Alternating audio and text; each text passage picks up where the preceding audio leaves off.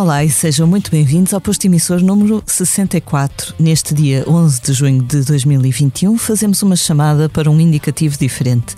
Do outro lado da linha temos um portuense que se tem tornado um embaixador de Gaia, dando também a conhecer os encantos da raia transmontana e de outros recantos do Portugal mais ou menos profundo. Sempre com muito humor, mas também amor pelo país que lhe serve de inspiração, David Bruno já vai no quarto álbum de viagens pela sua terra. David, muito obrigada por aceitar o nosso convite. Como estás hoje? Olá, obrigado eu pelo convite. Estou bem, cá estamos.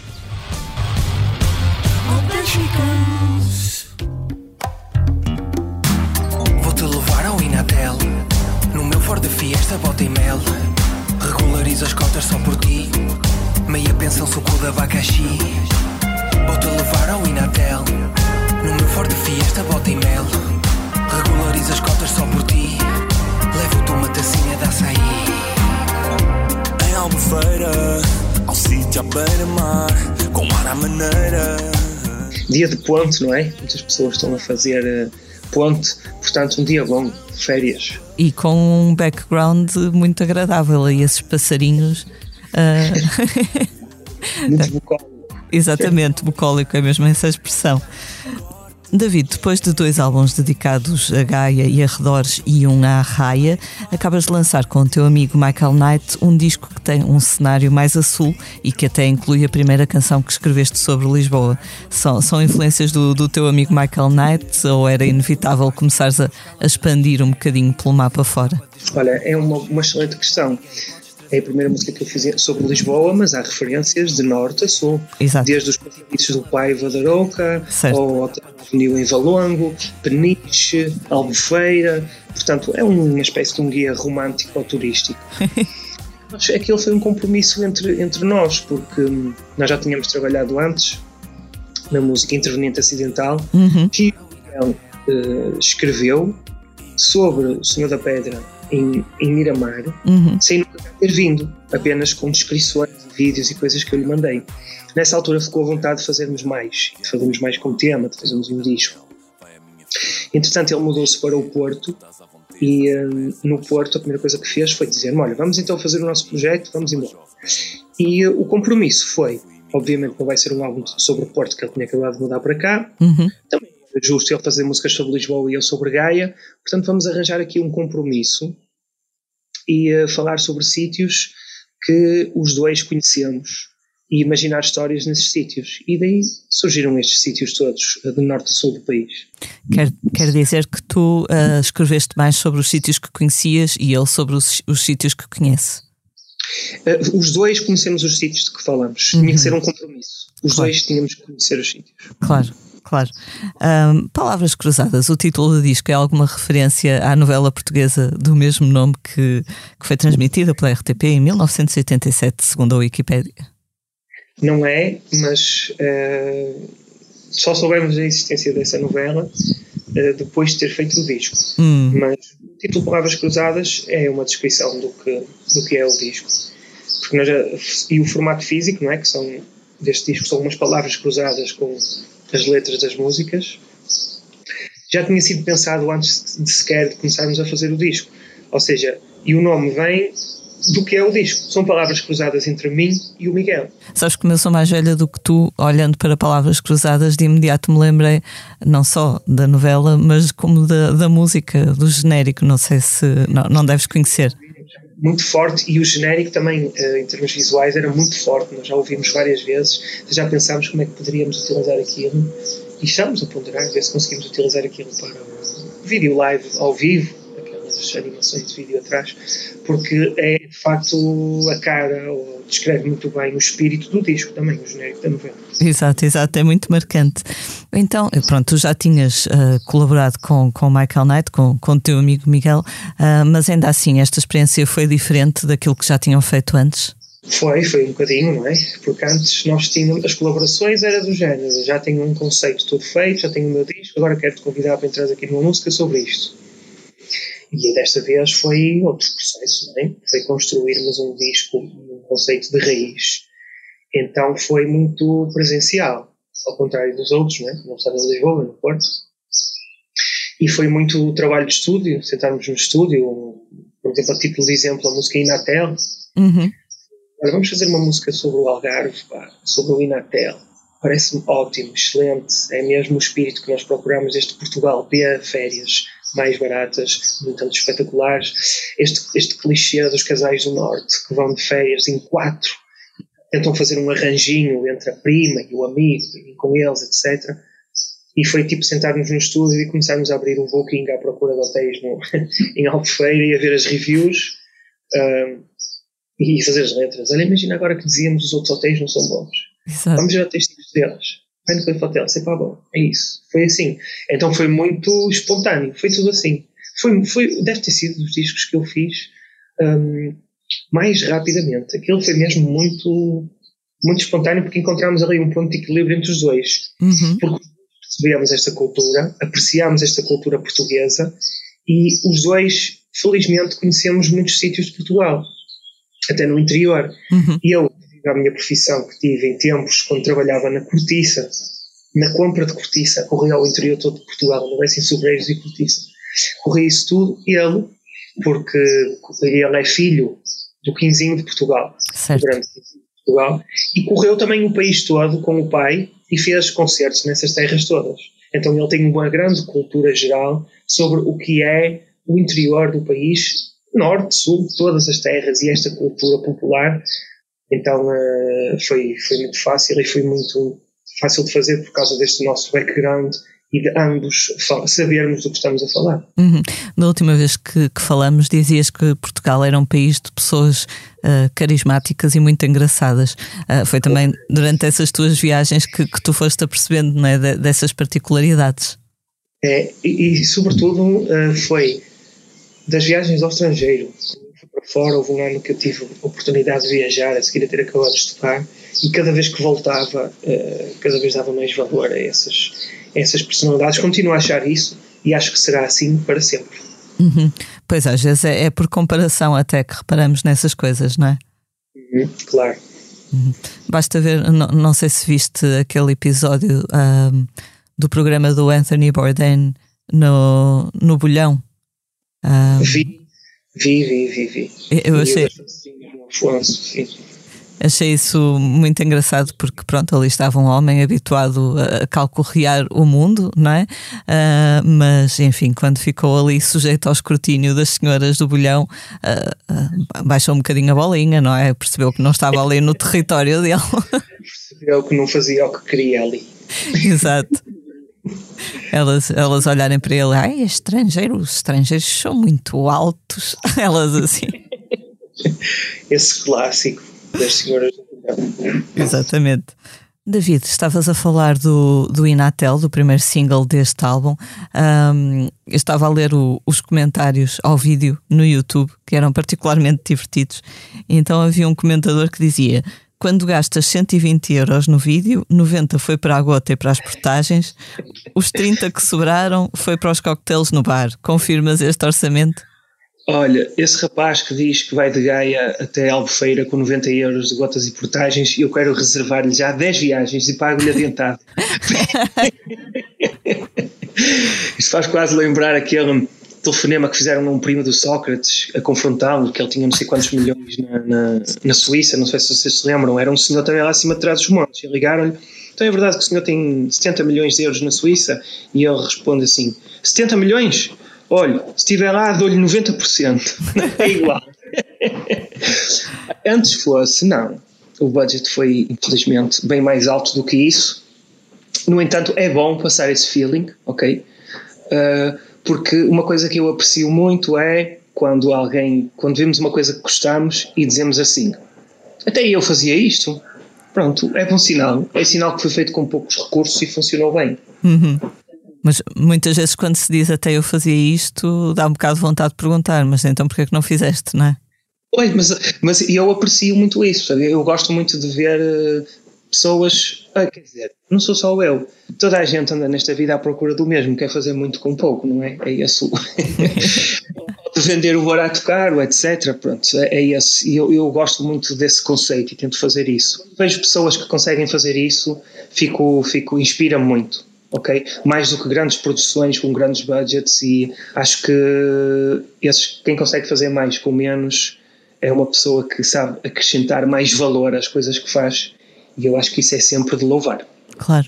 Há pouco disseste que tiveste a oportunidade de, de viajar uh, depois de, de estudares. Tu tiraste algum curso? O que é que tu estudaste?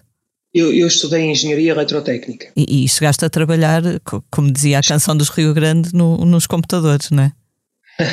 Olha, não, nunca trabalhei nos computadores. Não. Porque mal acabei o curso percebi logo que, que era muito bonito, mas que se eu fosse fazer aquela profissão que estudei a 100%, ia correr mal, ia ser bastante infeliz.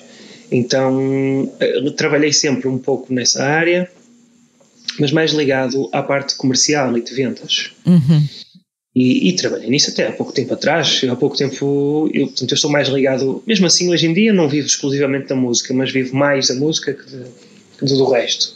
Também estou a trabalhar como num negócio de família, que é uma agência imobiliária, mas até há poucos meses atrás trabalhei nessa área. Antes tinha trabalhado numa, numa empresa, numa startup que estava a crescer aqui muito em Gaia de sites e web design, etc., nas vendas, mas também tinha a ver com o meu curso, com engenharia eletrotécnica. Portanto, trabalhei muitos anos, trabalhei quase 10 anos nessa área, em paralelo com, com a música, com a minha carreira artística, sim.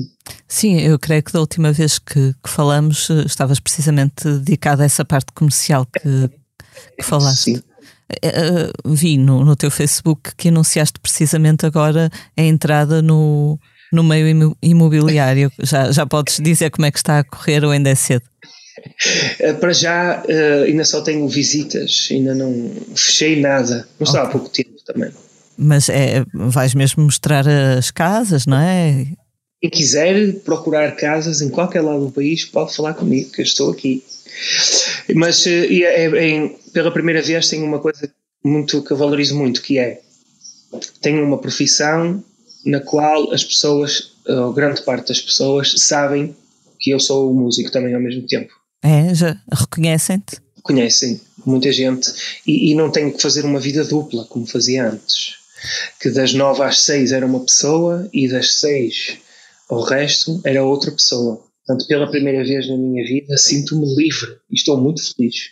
Eras uma espécie de um super-herói, não é? Ias à cabine telefónica trocar de roupa. É, um super-herói. Olha, era como tanta gente, não é? Que tem que ter várias caras durante o dia e ter mais que uma profissão. Uh, não sou só eu. Há muita gente aí, não são músicos, mas que têm que fazer esse exercício, uhum. não é?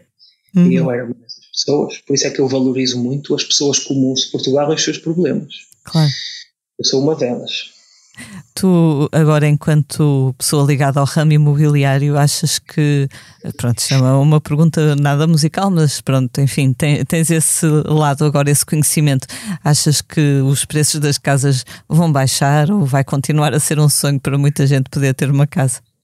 Eu, para já, ainda não tenho conhecimento suficiente para falar com muita propriedade sobre isso. O que eu digo é o que ouço, mas pronto, o que ouço é da minha família, não é? Que anda mais tempo do que, do que eu nisto que as pessoas, para já, nada baixou.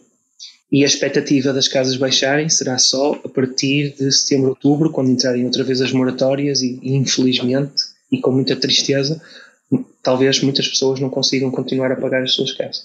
É muito triste, é muito triste, prefiro nem falar disso, mas pronto. Okay. Acho que é esta a realidade. Uhum. Então vamos novamente falar de, de, temas mais, mais agradáveis, como o teu disco.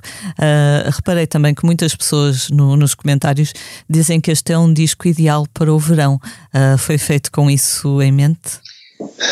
Por acaso é, mas não, não, não foi feito com isso em mente. Um, talvez os sítios de que nós falamos e as histórias que nós contamos se associa mais ao verão, não é? Estes uhum. passeios, as letras, e daí as músicas terem muito um tom de, de verão, mas não, não, não foi feito de propósito.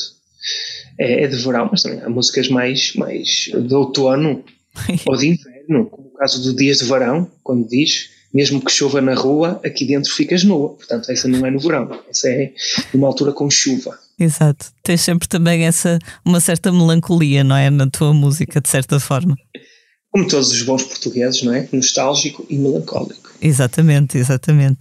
Da última vez que, que conversamos, uh, falaste também sobre o processo de, de construção das músicas, uh, sobre a procura das músicas que fazes, o digging, no fundo.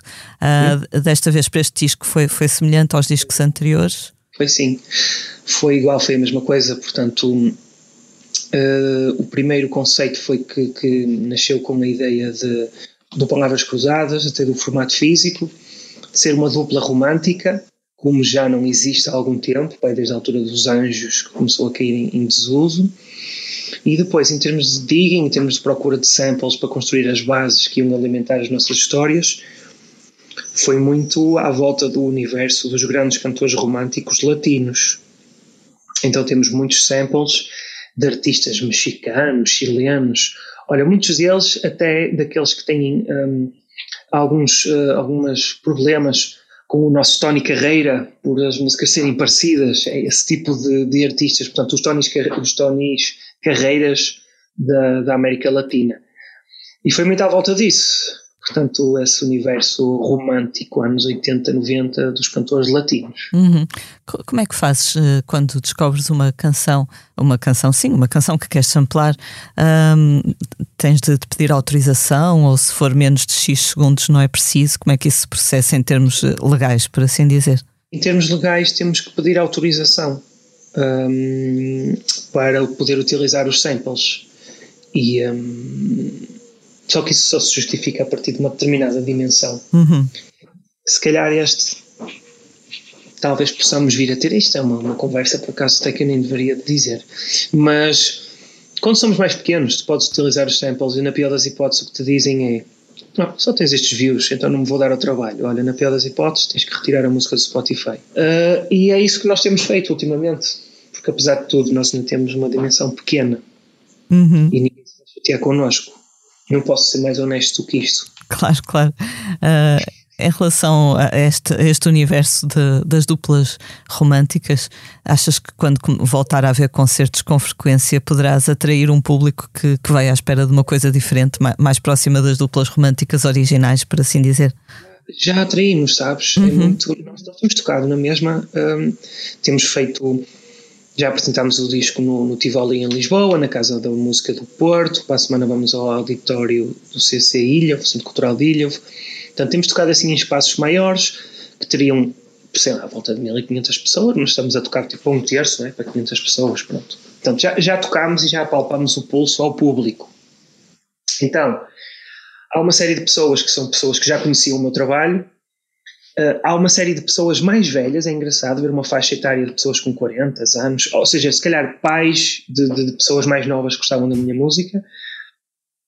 E de facto há muitas pessoas que vão, vão ver este disco que não conhecem o projeto, essas pessoas que acabaste de referir. E eu gosto muito de um aspecto que é uh, as pessoas vão lá e essas pessoas chegam ao fim e um, não se apercebem de, da parte irónica daquela música.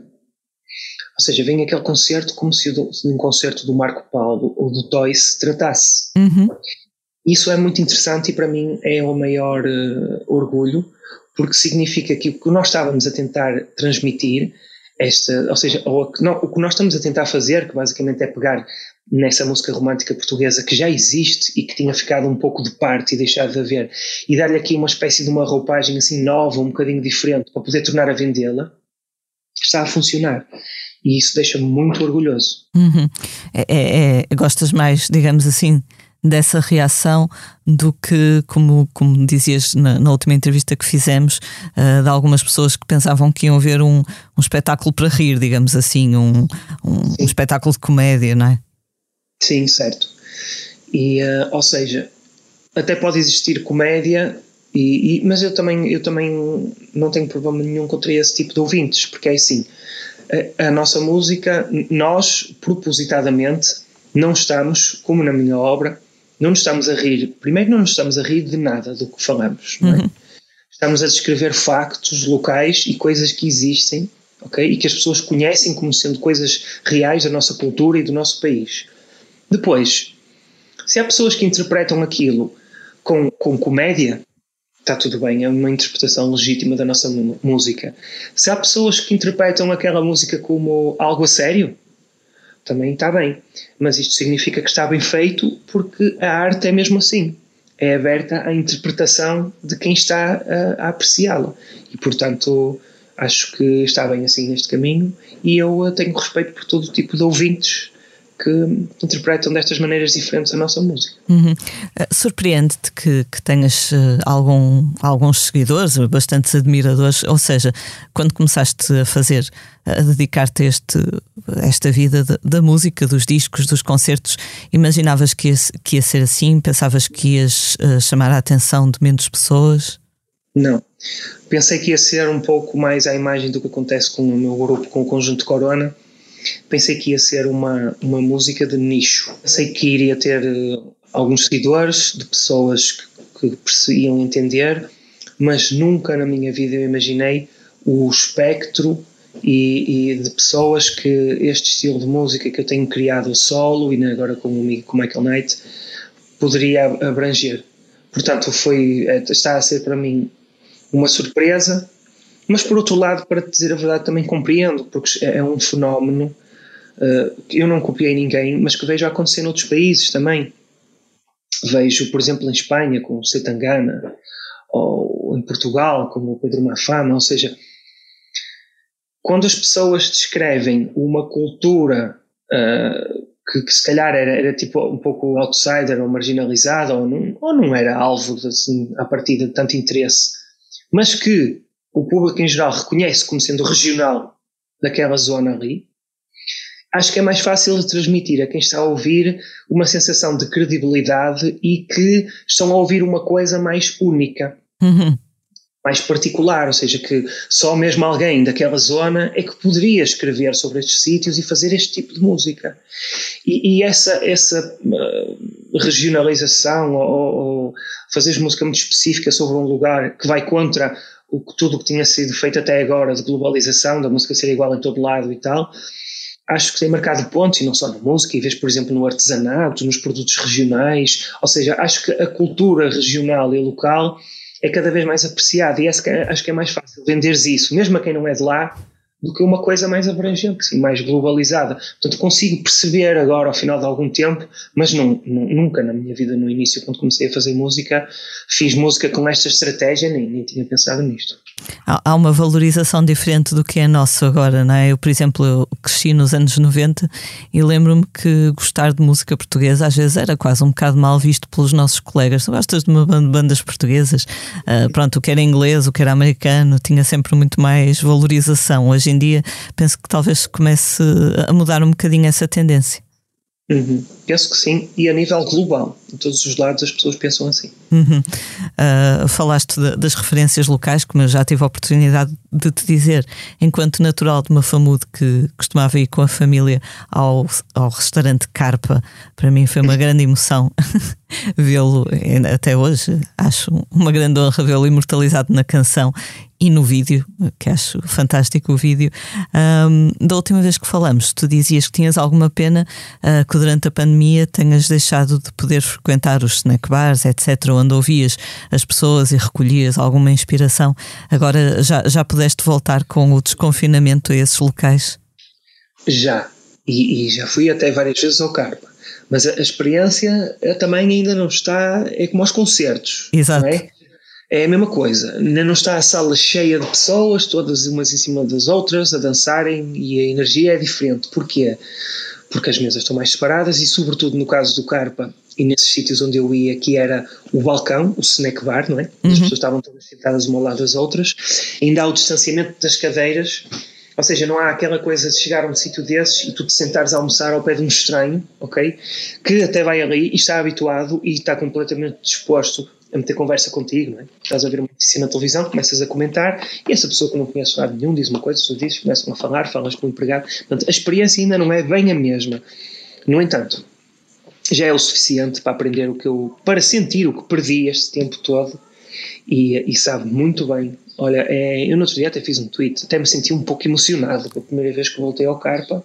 Soube-me tão bem, tão bem, é quase como uma pessoa que teve muitos anos sem ir a casa e volta a casa. Não é que aquilo seja a minha casa, nem de longe nem de perto, mas, mas senti-me tão bem em ir lá outra vez e sentar no meu balcão foi, foi uma maravilha. Senti-me mesmo, mesmo emocionado. Eu percebo perfeitamente. A, a, história do, por exemplo, do ir ao café é uma coisa que durante a pandemia acho também fez falta a imensa gente. Eu tenho uma amiga que pronto, posso dizer aqui, não, não, não vou dizer o nome dela, mas eh, tenho uma amiga que, eh, de Gaia também, que chegou a ir a um café clandestino em Miramar, onde podia estar aberto quando os outros estavam fechados porque vendia raspadinhas. E então eh, a senhora vinha cá fora e via se não vinha ninguém e servia-te um café às escondidas. E pronto, acho que aquele café clandestino sabia pela vida. Uh, é, é engraçado esta, esta importância que nós damos a estes rituais, não é? É, é, eu acho que é, é, terapêutico ir a estes sítios. Aliás, não só estes sítios, não sair de casa, não é? Ouvir. Eu não sei, eu acho que mesmo quem, quem não tenha, eu tenho esta fixação por ouvir, observar, etc. Mas que pessoas não, não, não, não chegam ao final do dia e dizem: oh, Hoje estava no café, estava lá um senhor e disse uma coisa tão engraçada. Quem é que não se sente melhor se puder ter esse momento ao longo do seu dia? Eu acho que toda a gente é terapêutico. Uhum. E sim, acho que fez muita falta. Uhum. Confinamento. É verdade. Ainda hoje, ainda hoje de manhã entrei na caminhonete e a primeira coisa que eu vi foi uma senhora atrás de mim a fazer a análise das notícias do dia. E então ela estava a olhar para o telemóvel, devia estar a ver as notícias, não é? E virou-se para a amiga e disse: Ai, ele na baliza com aqueles caracolinhos, eu gostava tanto dele. E pronto. São coisas que passam, eu adoro. E quando vais na rua, por exemplo, e vêm duas pessoas em direção contrária e passam por ti, e tu apanhas tipo um segmento de uma frase completamente descontextualizada, mas que te soa assim, ixi, que maravilha. Eu, Não. nesse caso, pego nisso e aponto logo aqui no meu telemóvel, tenho aqui o meu bloco de notas e olha, é, muitas músicas nascem assim. Sim, sim, eu, eu adoro esse tipo de frase descontextualizada. Uma pessoa para ficar ali a pensar, já me aconteceu uh, ficar até mais tarde, sair mais tarde no autocarro porque quero continuar a ouvir aquela conversa, inclusive. Uh... Não, ontem tive uma boa, por acaso, para não nos desviarmos muito, mas é do género também. Eu passei, estava uns rapazes à minha beira e estava um a dizer assim ao outro: Olha, ele vem, mas eu ouvi-te já não sei onde é que ele ia. Olha que ele é conhecido como o canhoto da perlada. eu ouvi esse nome e apontei o o canhoto da perlada. Estou-vos falar desse nome. Quem é esse? Que respeito! Meu Deus, isto é um livro, um filme. Enfim, olha, é assim que nasce muita, muita da minha inspiração. É uma maravilha. Adoro, adoro. Uh, David, neste disco, uh, este guia romântico turístico, como falávamos há pouco, já cobres uh, uma extensão maior do mapa, mas com certeza ainda, ainda vais querer continuar a conhecer mais sítios e ouvir mais histórias. Há assim algum, algum sítio sobre o qual ainda não tenhas escrito e que te desperte curiosidade? Gaia.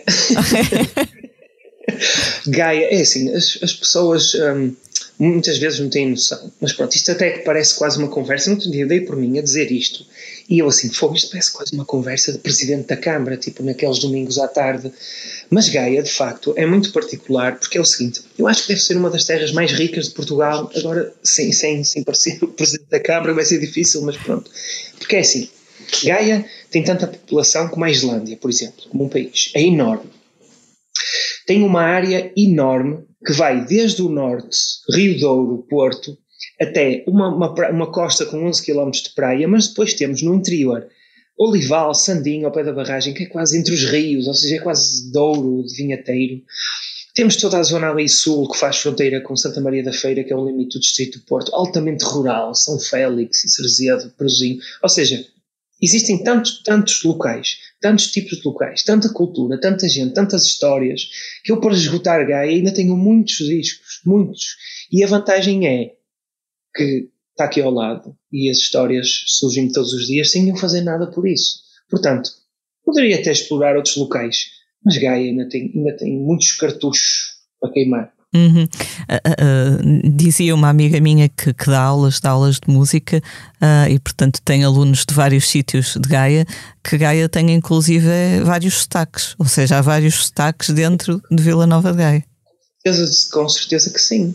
Se fores mais para o sul, tens aquele micro sotaque parecido com o sotaque da feira, que nós já usamos em Corona na música Pacotes, que é os L's transformados em L's, parece quase mirandês, que é o letra, os quilómetros, Exato. enfim e tem outra coisa, só para veres. as pessoas do sul de Gaia, dos Carvalhos, de, de, de etc., que é o limite sul de Gaia, quando vão a Mafamudo, que é o centro de Gaia, dizem que vão a Gaia e eles são de Gaia. Olha, hoje tenho que ir a Gaia. Então onde é que tu moras? Não é em Gaia? Ah, sim, mas eu moro aqui em Cerzedo. Para veres a dimensão e a extensão. Diz-me outro conselho onde uma pessoa mora no conselho e diz que vai ao conselho como se estivesse fora dele. Só em Gaia. É muito grande, muito poderoso. Exato. Ou então ir à Avenida da República e dizer vou à Avenida. Isso também se usava claro. muito em minha casa. sim, outro clássico também. A Avenida quase como uma, uma freguesia, não é? e é, e é quase. Recentemente lançaste também uma canção de apoio à seleção uh, portuguesa de futebol. É, és fã de bola ou surgiu apenas por, por, por, aquele convite? Sim, não sou fã de clubes, mas sou fã de bola. Gosto muito de, de ver futebol, sim. Uhum. E surgiu, surgiu por parte do, do casino solverde.pt que convidou, e agradeço-lhes, não, também não, não, sei se, se calhar, não sei se faria a música, porque nem, nem tinha pensado nisso, mas um, que me convidou para fazer uma música de apoio à seleção eh, com, com o patrocínio deles e foi daqueles convites tipo primeira vez que ouvi logo passado dois segundos fiquei logo com os olhos a brilhar tipo sim, sim, sim sim. E, e, nasceu essa música que, que, que é a inspiração é o futebol distrital e os meus amigos todos que jogam futebol e tudo, e aquela conversa do balneário e treinador e, e, um, e, foi assim que nasceu essa música e adorei, adorei fazê-la. Uhum. Fiquei muito, muito orgulhoso do resultado final também. Um bocadinho aquele universo também da, da Liga dos Últimos, não é? Da Liga dos Últimos, sim. E olha, é uma mistura da Liga dos Últimos com um filme do Al, Pacino. Uh, foi uma, uma inspiração para fazer essa música, que é o Any Given Sunday. Não sei se tu conheces. O Al Pacino é um treinador de futebol americano. E uh, ele faz lá um discurso motivacional muito forte, em que lutamos por cada centímetro, tu lutas por cada centímetro do teu colega ao lado, está é uma cena muito forte, tens que ver. E aquele discurso motivacional é, é, inspirado nisso, daquele, do teu primo Zé Veneno Candomar, da tua prima Manicura Guilmar, do teu primo Joaquim Eletricista, pendurado num poste na Boa Vista. É tipo o Alpatino de Gaia nas distritais a inspirar o seu jogador que vai entrar em campo, só que neste caso é na seleção. Era como se a seleção tivesse um treinador distrital.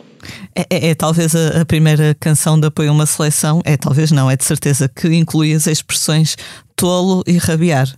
Também tem essa. E atenção, tem uma coisa mais rica até do tolo, essa parte do tolo, que é: olha, estavas a falar em micropronúncias, esta é uma micropronúncia muito característica do, do interior de Gaia, que é não dizer, conjugar, quando se conjugou o verbo, não dizer o M no fim, uhum. ser pessoa singular, que é, não é eles ficam do plural, eles ficam tolos, é eles fico tolos. Exato.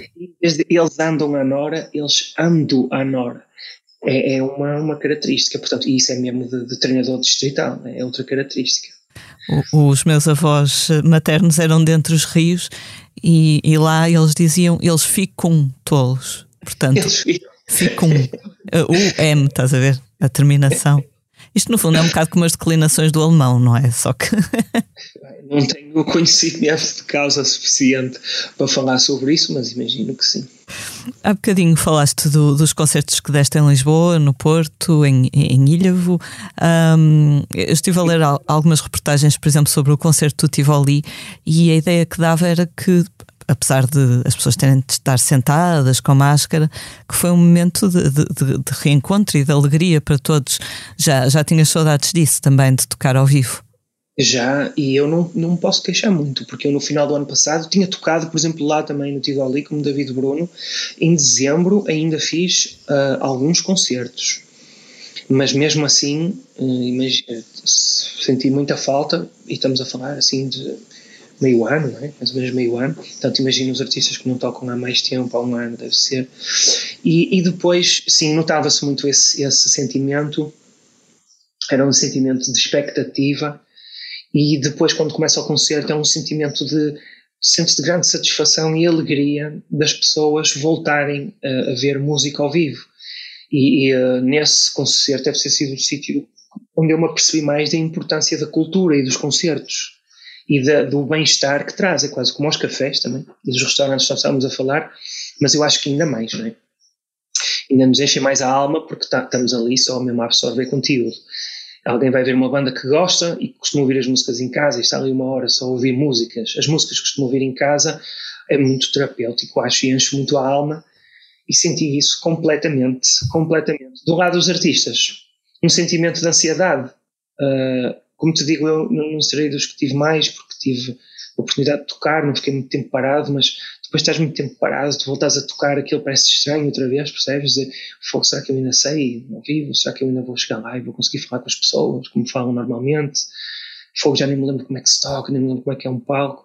Portanto, estamos a necessitar, a necessitar de ultrapassar isso tudo e juntar a, a, como é que é? É a fome com a vontade de comer, é assim que se diz, não é? Sim, sim. E os concertos continuem a crescer, que ninguém, já está mais que provado que a cultura é, é, é segura e Deus queira que isto melhore e escale rapidamente e se aproxime do que era antes, porque faz falta a toda a gente. Na, na, semana passada tivemos aqui no posto emissor o Paulo de Carvalho e ele utilizou uma expressão que eu achei curiosa, que era que a música, o cinema, os concertos, etc., que eram necessários para lavar a cabeça por dentro. Acho que foi uma coisa assim.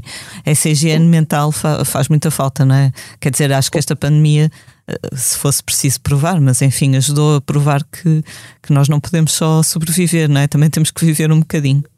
Claro, claro que sim, sem dúvida. Essa expressão é ótima, lavar a cabeça. Aliás, que é o que eu sinto quando estou no estúdio a fazer música. Se não fosse isso, a minha cabeça estava cheia até ao cima, parecia uma fossa cética e eu era bem mais triste. uh, da última vez que falamos uh, sobre o Raya Shopping, tu no fundo já estavas na altura a pensar num disco novo que haveria de tornar-se este Palavras Cruzadas. Agora também já estás a pensar no próximo? Já, já estou. Esta, esta altura do, do confinamento não foi só para mim, não é? Para os artistas todos vai para aí haver um boom de discos, penso eu. Quem teve, quem teve uh, quem não teve a infelicidade de ter que desistir da música, que infelizmente foram alguns. Mas quem teve a oportunidade de poder continuar a fazer música e sobretudo quem tem como eu a sua criação facilitada, pessoal que cria música em casa, estudos em casa, etc. Acho que vai haver aí um boom de discos novos e um, eu já tenho preparado, sim, eu já tenho preparado, até para dizer a verdade, dois discos. Um completamente pronto a lançar já há muito tempo, que é o do meu, do meu, da minha banda, o Conjunto Corona, mas que não faz qualquer tipo de sentido lançar, porque o tipo de música que é precisa de pessoas em pé numa sala para poderem dançar e mexer-se, e não faz sentido as pessoas sentadas verem aquele concerto. E deu-me bastante para adiantar o próximo, como, como David Bruno. É, é verdade. E, e, e, sobretudo também deu-me tempo para outra coisa, que é participações, participar em músicas de outras pessoas, convites. Eu nunca tinha tempo para isso. Uhum. Sim, tenho muito, muito material para lançar. Imagino eu à semelhança de muitos colegas músicos meus. Acho que vem para aí um boom de música que vai ser, vai ser muito bom para a música portuguesa. Uhum. Essas colaborações eh, já saíram que fizeste? Já saíram, saiu por exemplo com a banda Ossempsia, essa já saiu, e há mais aí duas ou três, pronto, que eu não, eu não, posso dizer, que não quero ser eu a anunciar isso, mas os outros músicos, que é o que eu tive tempo também de fazer, e que até à altura eram coisas que eram completamente fora de questão, porque eu simplesmente não tinha tempo para os convites que me iam caindo. Em relação ao, ao, conjunto Corona, eh, tiveste algum receio? Porque agora chamamos Covid à doença, não é? Mas no início chamávamos, tratávamos a doença pelo nome do vírus, coronavírus. Eh, houve aí alguma associação de ideias? Foi muito mais do que isso. Houve aí muitas teorias da conspiração, que já era.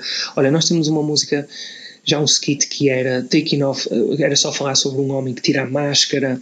Temos outros skits, eram skits, portanto, aquelas músicas que eu vou buscar excertos de gravações, etc.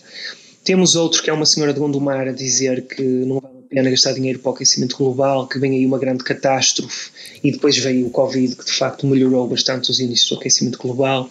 Temos uma música chamada Perdido na Variante, conjunto Corona, e agora só se fala de variantes do vírus. Oh, Olha, há toda. Houve um rapaz que, que, que, no Twitter se dedicou a colecionar esses momentos todos. Tem, por exemplo, também a dizer que eu já previa o Corona. Por exemplo, na música do, do, do Mesa para Dois, é no Carpa, tem lá uma grande cena de eu a lavar as mãos Sim. e esfregar os polegares e tudo, que já era a prever. Olha, o, o rapaz juntou aí uma série de coisas, enfim. Mas, sobretudo, conjunto Corona é, de início até começámos a, a ponderar mudar o nome, porque de facto, depois dessa exposição, parece que aquilo era uma premonição do que vinha aí. Mas não vamos, não vamos mudar o nome, porque uh, acho que não temos culpa. não foi, não foi de propósito e, uh, e vamos, vamos manter o nome, sim. Também há a cerveja do mesmo nome que no início acho que também teve algum, sofreu um bocado quebras nas vendas, mas, mas depois recuperou, não é? É verdade, é, até vai ser uma coisa que depois se calhar vai ficar na, na memória. O junto corona, aí, que é a doença. Não, mas olha, enfim, acho que não, não, não vamos mudar o nosso nome nesta altura do campeonato. E assim também podes juntar ao teu currículo das várias coisas que fizeste, que também no fundo és um vidente que antecipou. O Zandinga. Eu ia dizer mesmo isso, o Zandinga. O Zandinga da música, sim.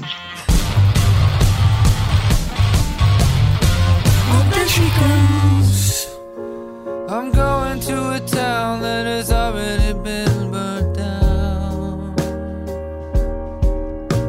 I'm going to a place that has already been disgraced. I'm gonna see some folks who have already been let down. I'm so tired. Passamos agora à próxima rubrica do posto emissor. Se na semana passada falamos de vários cancelamentos, nomeadamente de grandes festivais, esta semana trazemos notícias mais animadoras. Nos últimos dias foram anunciados vários eventos musicais a acontecer nos próximos meses em Portugal. De 2 a 11 de julho, Oeiras recebe o Festival Jardins do Marquês, com dois concertos por noite de artistas portugueses, mas também alguns estrangeiros, o que vai sendo mais raro uh, atualmente devido às limitações impostas pela pandemia. Rufus Wainwright é um desses nomes internacionais, tocando a 6 de julho. A 2 de julho, o Sr. Jorge e Daniel Jobim tocam uh, Tom Jobim. E a 9 de julho, há concertos de Mayra Andrade e Bonga. Camané com Mário Lajinha e Jorge Palma, a 10 de julho. Rui Veloso e Tito Paris, a 11. São outros dos artistas confirmados neste festival que se chama então Jardins do Marquês. Também em julho realiza-se em Cascais o Festival Música no Parque, que levará ao Hipódromo Manuel Possolo concertos de chutes e pontapés no dia 22, Deixem o Pimba em Paz a 29, Carminho a 30 e Dino de Santiago a 31. Quem também já revelou o cartaz foi a Festa do Avante, que acontece na Quinta da Atalaia, no Seixal, a 3, 4 e 5 de setembro. Este ano a organização sugeriu que cada artista convidasse um outro artista para, para participar no seu concerto, o que significa que vamos ter parcerias como Manuel Cruz com Aldina Duarte, Tim com Teresa Salgueiro ou Paulo de Carvalho, que na semana passada esteve aqui no posto emissor, com a sua filha Mafalda Sacchetti e o fadista Marco Rodrigues. O Avante terá também concertos de Linda Martini e uma homenagem ao músico angolano Valdemar Bastos. Também em setembro, entre os dias 7 e 11, o Festival Tremor regressa aos Açores. É na Ilha de São Miguel que acontecerão concertos de Clã, Lena D'Água, Sensible Sockers e Casper Clausen, entre outros. Em outubro, o Pavilhão Rosa Mota, no Porto, recebe o evento Jump Around, dedicado ao hip-hop, com concertos de Mundo Segundo e Sam the Kid e KJ, é a 8 de outubro.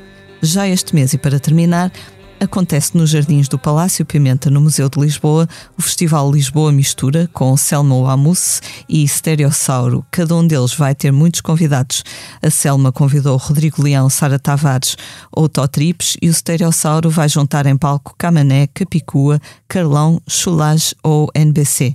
Acontece tudo no Museu de Lisboa, de 25 a 27 de junho. Entretanto, esta semana, David, não sei se viste essa notícia, foi foi anunciado pelo governo que para ver alguns destes concertos deverá ser preciso fazer um teste de Covid antes, uh, mas ainda não se sabe qual é o limite de espectadores a partir do qual essa medida será obrigatória. É bom ver as coisas a, a mexerem todas outra vez, não é? A música ao vivo a voltar. É muito bom. Eu também já tenho bastantes datas fechadas nas últimas semanas. Algumas não, não posso anunciar, são eventos que ainda não foram anunciados, mas sabe mesmo muito bem se um adolescente ou um mail, se for só marcar, dizer, tornar a ver uh, oportunidades de tocar a música ao vivo, sim, é, é, é um regresso à normalidade, sabe muito bem. E, pronto, os artistas, não é? Estamos este tempo todo, todo parados e pronto, muitos até tiveram problemas de forma e tal, como é normal, por sentir, o que é que eu ando aqui a fazer? Não ando aqui a fazer nada na vida e um, isto dá uma sensação de realização enorme. E uh, é, fico, eu fiquei pelo menos muito contente e fico muito contente cada vez que vejo estes eventos, independentemente de eu tocar lá ou não. porque sim, é a vida a voltar ao, ao que é suposto. E, e sente-se uma confiança diferente, não é? Entre as pessoas. Muito, sim, claro.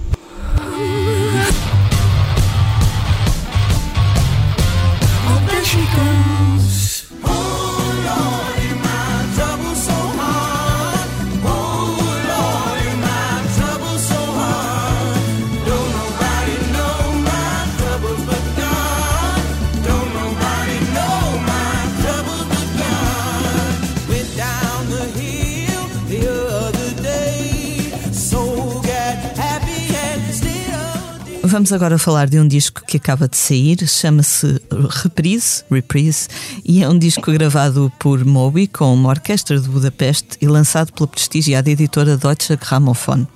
Além dos arranjos para orquestra que naturalmente dão um tom diferente a canções como Lift Me Up ou We Are All Made of Stars, este disco conta com a participação de um elenco muito rico de convidados como Gregory Porter, Jim James dos My Morning Jacket ou Mark Lanagan. Há algumas semanas tive a oportunidade de falar com o Moby para a revista do Expresso e ele confirmou a minha impressão de que estes arranjos uh, sublinham a aura mais melancólica das canções. E agora, David, gostava da tua opinião, porque diz o Moby uh, que é das canções mais tristes que as pessoas gostam mais. Ele diz que quando teve aquele grande sucesso com o Play, uh, dois dos singles mais conhecidos foram Why Does My Heart Feel So Bad e o Honey, e que nunca ninguém na vida foi ter com ele a dizer a minha canção favorita é o Honey, era sempre a outra que era mais tristonha. tu, tu também sentes, enquanto até como ouvinte, esse apelo da, da canção melancólica?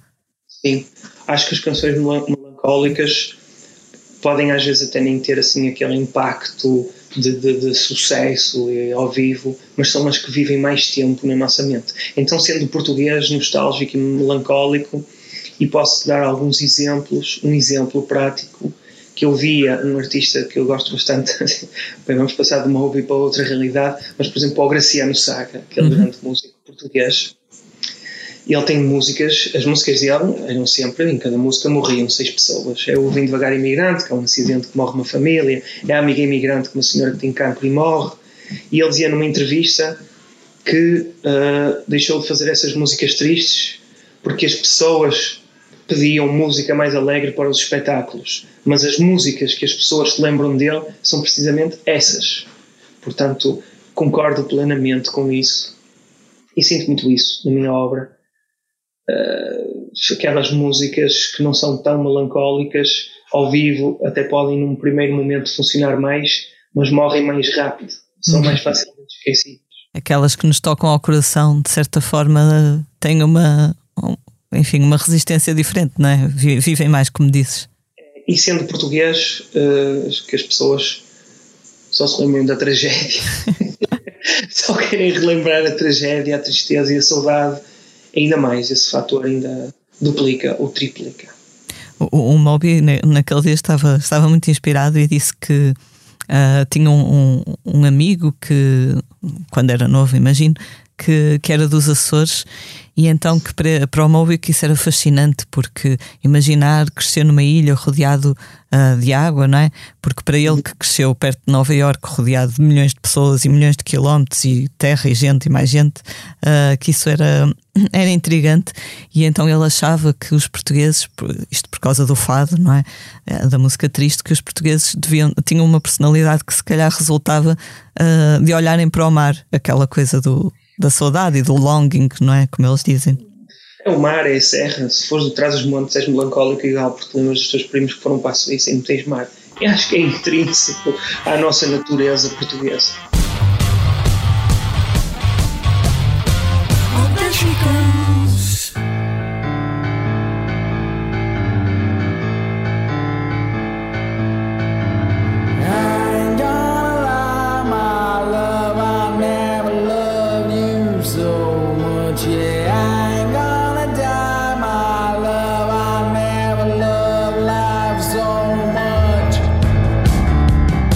Falamos agora dos concertos que vamos poder ver na próxima semana.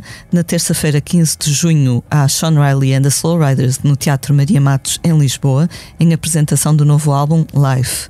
Na quinta-feira, dia 17, os Miramar, ou seja, os guitarrista, guitarristas Peixe e Frankie Chaves, tocam no Festival Som as guitarras na Póvoa de Varzim e a 18 e 19 de junho, sexta e sábado, há a dose dupla de Mundspell no Lisboa ao vivo. No concerto de sexta-feira, os Mundspell vão revisitar o seu álbum de 96, Irreligious, e no sábado toda a atenção recai sobre o mais recente Hermitage.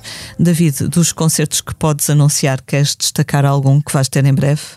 Com certeza, já esta semana, no meio desses todos os concertos magníficos que tu anunciaste, há outro também magnífico que é David e Miguel ao vivo em Ilhavo, no Centro Cultural de Ilhavo.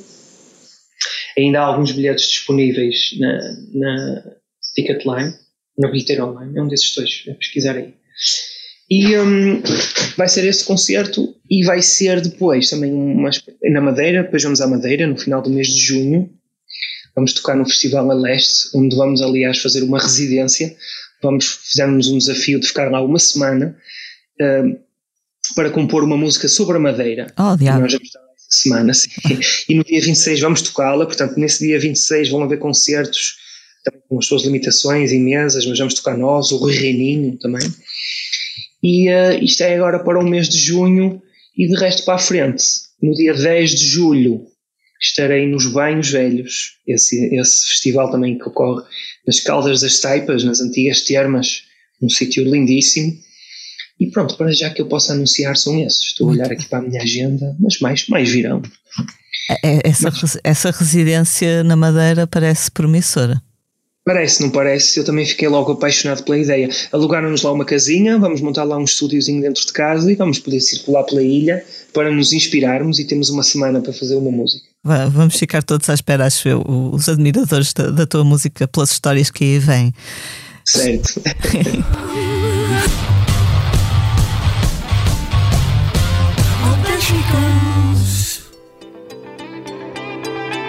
Eu sei que tens dúvidas e ansiedade, mas nunca duvides da tua capacidade. Tu bates bem, bora bater. Bate forte, António, bate até doer. Se a coisa complica, nunca percas a pica. Faz das tripas coração, António bota sentido. Tu és um campeão. Chegamos assim ao final de mais um posto emissor. Uh, fica o nosso agradecimento ao David Bruno por ter aceitado o nosso convite. Eu sou a Lia Pereira, os temas de abertura e conclusão são da autoria de Legendary Tigerman e a edição multimédia esteve a cargo de João Luís Amorim. Como é hábito, vamos finalizar com uma leitura. David, o que é que nos vais ler hoje? Uh, eu acho que hoje queria ler um poema muito curto e explicar só um bocadinho. Claro. Estávamos, estávamos a falar dos passarinhos ainda há bocado e eu estava-me a lembrar de um poema meu que deve ser o mais parecido com o Alberto Caeiro e a sua natureza bucólica da natureza, que é o poema da minha música de Passadiços do Paiva. Certo.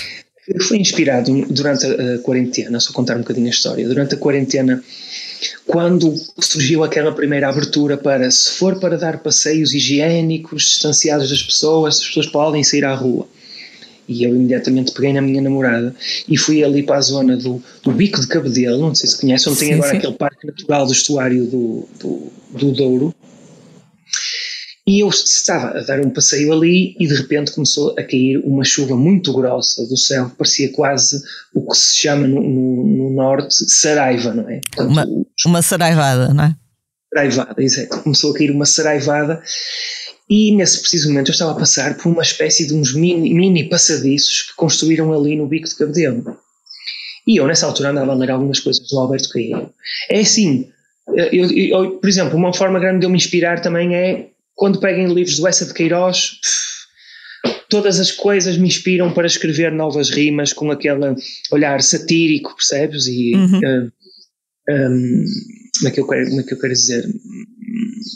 Irónico das coisas. Mas pronto, nessa altura andava a ler o Alberto Queiro e imediatamente me ocorreu este poema, enquanto caíam as bolas de Saraiva na minha cabeça e eu via os passadiços do bico de cabedelo à minha frente. E então o poema é Passadiços do Paiva, do céu caem trombadas de Saraiva.